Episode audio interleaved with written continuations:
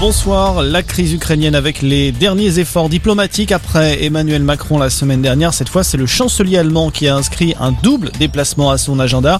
Olaf Scholz est à Kiev aujourd'hui où il a rencontré le président ukrainien. Demain, direction la Russie pour un entretien avec Vladimir Poutine.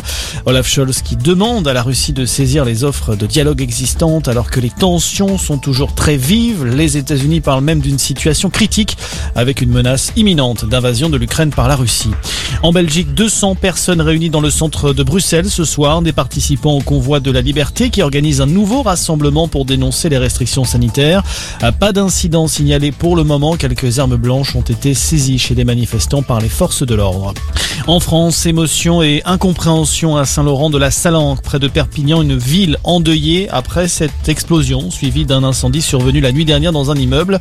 Le dernier bilan provisoire est de 7 morts et 37 blessés. Une à deux autres personnes sont également portées disparues. L'origine du sinistre est pour le moment inconnue.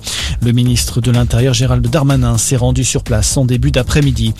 Près de six ans après l'horreur, le procès de l'assassinat du père Hamel a débuté aujourd'hui devant la cour d'assises spéciale de Paris. Dans le box des accusés, trois proches des djihadistes qui avaient égorgé l'homme d'église à Saint-Étienne-du-Rouvray en juillet 2016 avant d'être abattus par les forces de l'ordre.